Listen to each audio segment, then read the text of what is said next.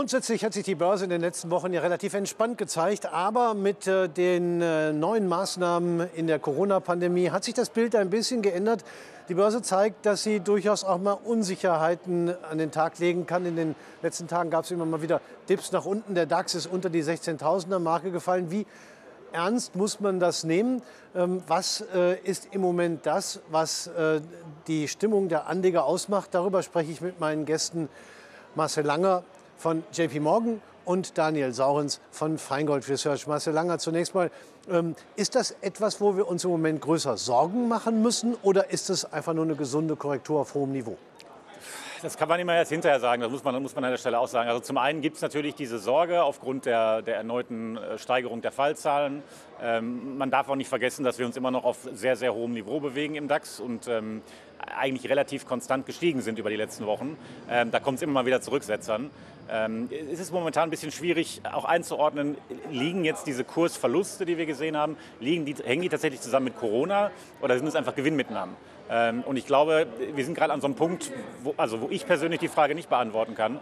Aber ähm, in den nächsten zwei, drei Wochen werden wir da sicherlich mehr wissen. Daniel Saurens, Sie sind bekannt dafür, immer eine relativ dezidierte, eindeutige Meinung zu haben. Wie schätzen Sie denn die Situation im Moment ein? Nee, eine richtige Korrektur ist das im Wesentlichen noch gar nicht. Wir haben jetzt 300, 400 Punkte vom DAX-Rekordhoch mal eingebüßt. Ja, der Markt atmet ein wenig aus. Und der sucht sich natürlich auch seinen Grund, warum es dann runtergeht. Das sind natürlich die Corona-Fallzahlen. Man könnte aber auch sagen, und das ist eher so unsere These, die Weihnachtsrallye ist ausgelaufen, die Berichtssaison hat geendet und jetzt fehlen einfach die Impulse und es gibt so den abgedroschenen Börsianerspruch, ein Markt, der nicht mehr weiter steigen will, der fällt dann halt irgendwann mal und das konnte man sehen, 16.200 plus minus, da war dann wirklich auch ähm, so ein paar Handelstage, bei denen du gesehen hast, 50 Punkte Handelsspanne, 40 Punkte Handelsspanne, also war schon sehr, sehr dünn.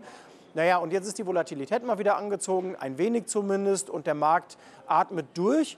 Wünschenswert wäre jetzt eigentlich, wenn auch in den USA sich mal eine kleinere Korrektur oder eine Einstiegsgelegenheit ergeben würde, denn der Blick, gerade bei S&P 500, zeigt ja, das ist im Grunde hinten raus fast eine Fahnenstange. Und äh, auch da wäre mal bitter nötig, dass mal ein bisschen Luft rauskommt.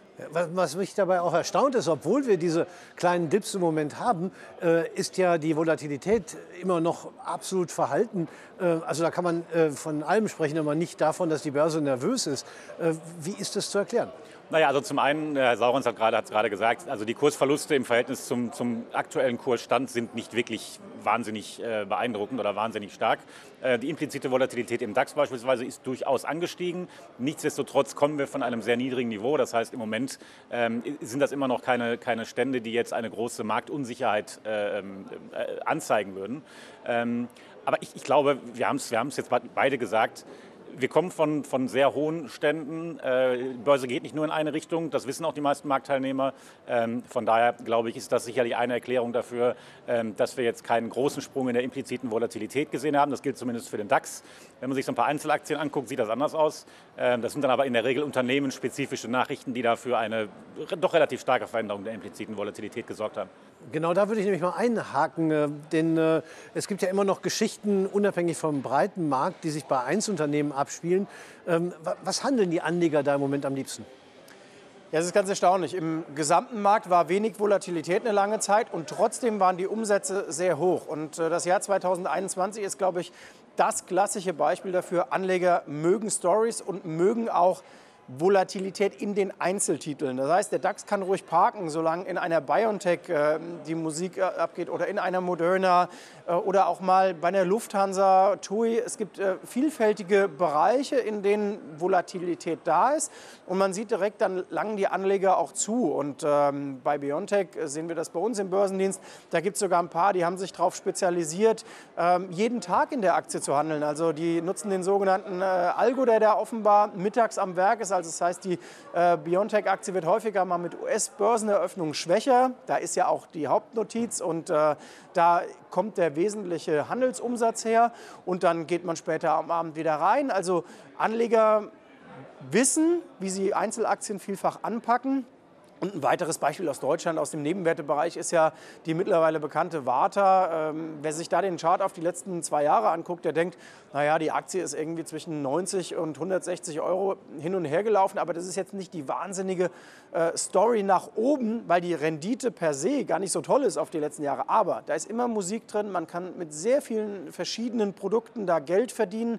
Man kann eben diese implizite Wohler für sich nutzen. Und das Schöne ist ja dann, ich habe dann sowohl im Optionsschein Führerscheinbereich, als auch bei den Turbos, als auch bei Anlagezertifikaten mitunter ganz interessante Produktkonditionen, die ich umsetzen kann. Und der Klassiker in den USA ist ja ohnehin, den hätte ich jetzt fast vergessen, aber äh, den äh, kennt auch jeder, Tesla, wer sich da mal anschaut, was man da gerade bekommt, wenn man äh, bei Derivaten agiert, das ist ein traumhaftes Umfeld in Sachen Chance-Risiko, weil genau das, was der Markt mir da liefert, eine exorbitant hohe Volatilität, ich umsetzen kann in Produktkonditionen. Also bei den Aktien, äh, die Daniel Saurens äh, gerade genannt hat, Marcel Langer, also Warta, Biontech, ähm, und eine Tesla. Das werden Sie sicherlich auch merken, dass die Nachfrage da besonders groß ist. Ähm, ja. Wie sind denn da die Geschmäcker verteilt? Äh, welche Instrumente werden genutzt, um auf diese Aktien zu setzen?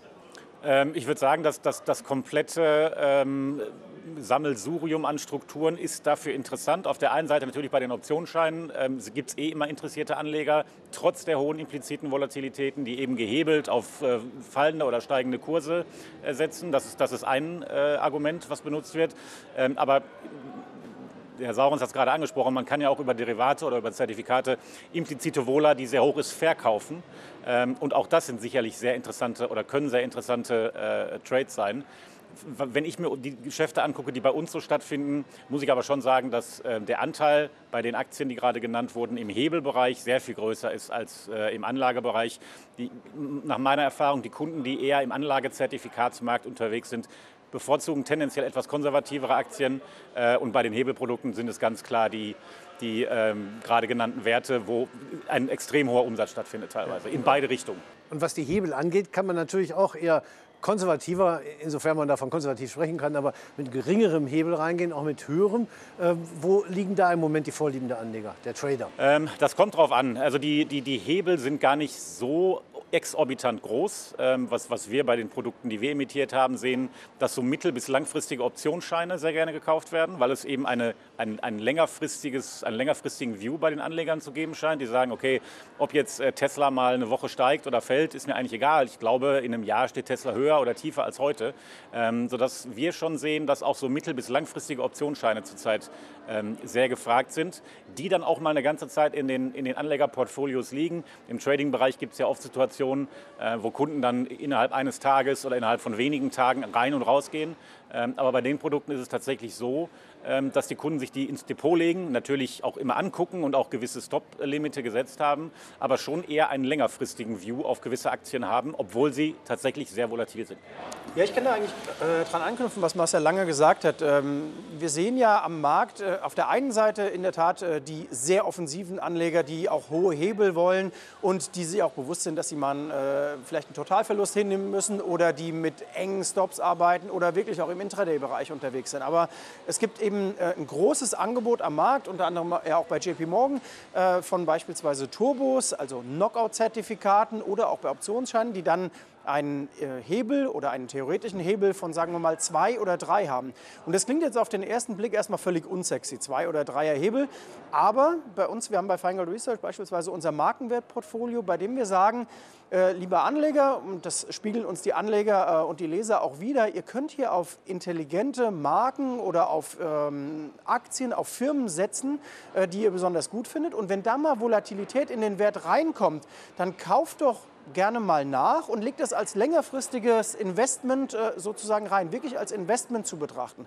Ich möchte es mal ein Beispiel untermauern. Im Moment sind Zahlungsabwickler in den USA ein bisschen unter Druck. Eine PayPal oder eine Visa. Und genau das sind aber Aktien, die ähm, in unserem Markenwertportfolio drin sein könnten, die auch zu den 100 Titeln weltweit zählen, die die beste ähm, Markenbewertung haben, also sprich, ähm, wo der innere Markenwert des Unternehmens äh, sehr, sehr hoch ist. Und da kann man ja sagen, Mensch, die haben eine vorübergehende Schwächephase. Man muss gar nicht den persönlichen Anspruch haben zu sagen, ich treffe jetzt auf jeden Fall den tiefsten Punkt. Das wird den wenigsten gelingen. Das gelingt uns auch nicht. Aber man kann sich strukturiert und schlau Step by Step in diese ähm, Papiere einkaufen. Und dann ist das am Endeffekt auch kapitalschonend. Ich habe zwar gewisse Finanzierungskosten, aber ich kann ja sagen, statt 3000 Euro in eine PayPal nehme ich 1000 Euro in den Hebel 3 oder statt 2000 Euro nehme ich in den Hebel 2000 Euro. Und so schone ich ein bisschen das Kapital. Wie gesagt, Finanzierungskosten ein bisschen im Auge behalten, aber so kann ich mich, genau was Marcel Lange sagte, langfristig an schlaue Trends oder Trends, die ich selber als schlau erachte, ranhängen und so mein Portfolio ja, in Ruhe bestücken. Ja. Sie haben zweimal das Stichwort Finanzierungskosten. Du hast, finde ich, ganz interessant, weil gerade dann, wenn es um ähm, äh, Hebelinstrumente geht, die man über einen längeren Zeitraum hält, spielt das ja überhaupt erst eine wesentliche Rolle. Wer morgens kauft, nachmittags verkauft, für den spielen die Finanzierungskosten wahrscheinlich keine Rolle.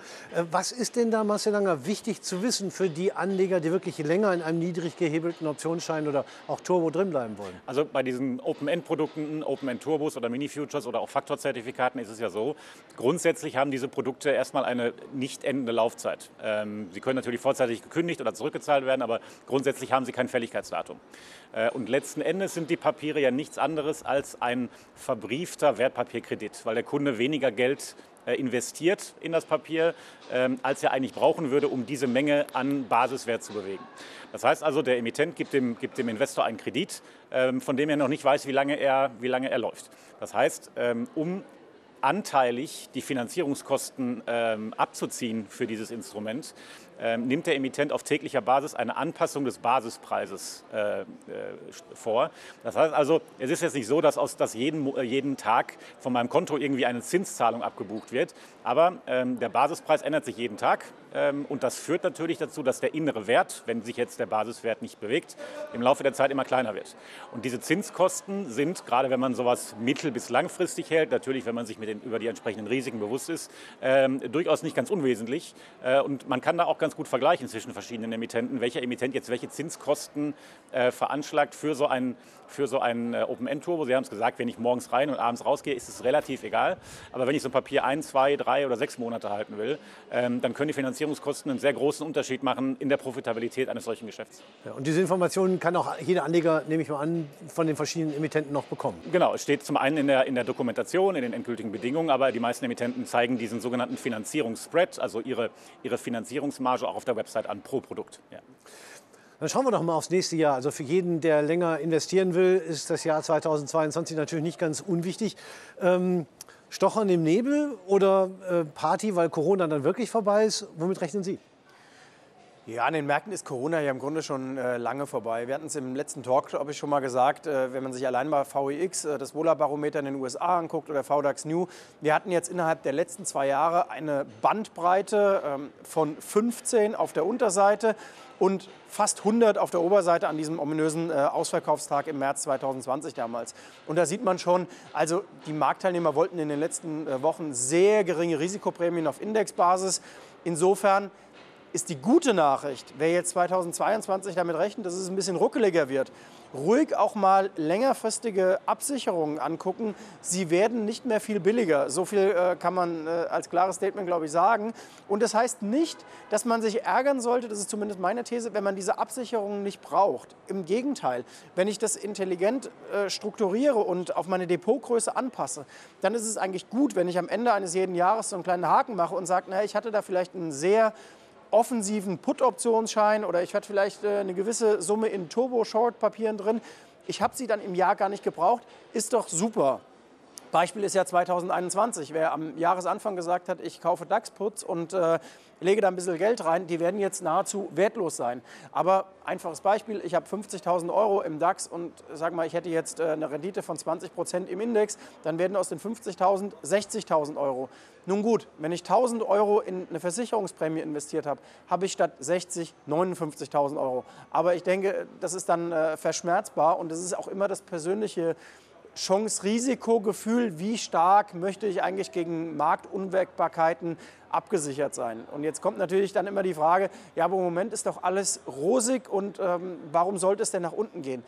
Das ist meiner Ansicht nach immer das Missverständnis äh, mit Börse.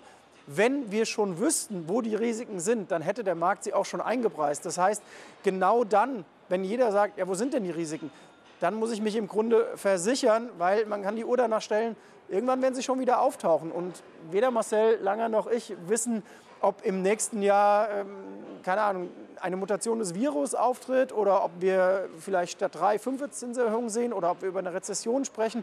Das ist wirklich immer so ein bisschen Kaffeesatzleserei, aber man kann mit dem arbeiten, was im Moment da liegt. Und das ist wirklich rein mathematisch günstige Absicherung, niedrige äh, Kosten in der Volatilität und damit äh, ein gutes Umfeld für die etwas äh, vorsichtigen Anleger.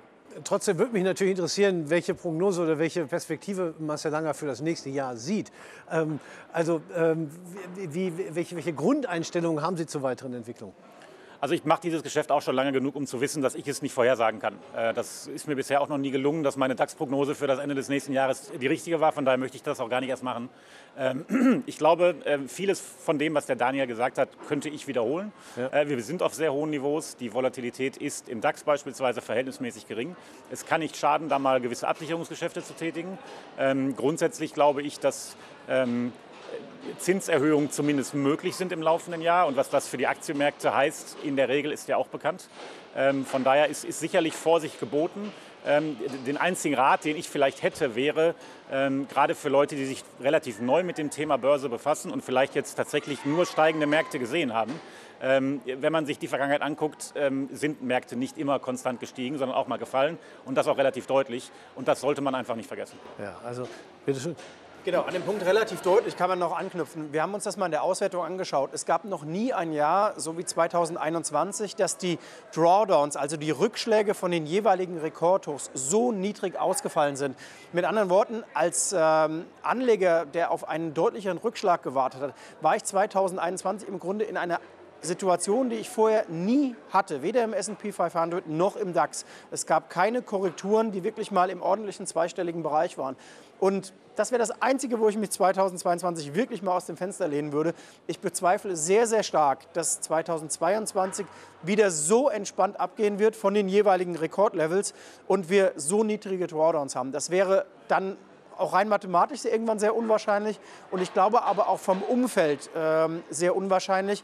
Denn wir kommen aus Corona vermutlich raus nächstes Jahr und das wird aber noch Verwerfungen mit sich bringen, Arbeitsmarkt, Konjunktur, die wir vielleicht so alle noch gar nicht erahnen. Und ich würde mir nicht anmaßen zu sagen, ich weiß schon genau, äh, was nach Corona dann alles passiert. Da werden noch ein paar Überraschungen kommen. Ach, Sie sind immer so vorsichtig und wollen sich nicht zu weit aus dem Fenster legen. Dabei will der Anleger doch genau das hören. Aber ich kann es verstehen. Wer kann schon die Zukunft voraussagen? Was das nächste Jahr bestimmt, war auf jeden Fall herauszuhören. Deswegen bedanke ich mich für das Gespräch. Marcel Langer von JP Morgan und Daniel Saurens von Feingold Research. Meine Damen und Herren, das nächste Jahr wird, egal was passieren wird, mit Sicherheit auch seine spannenden Seiten haben. Und genau über die werden wir dann auch berichten.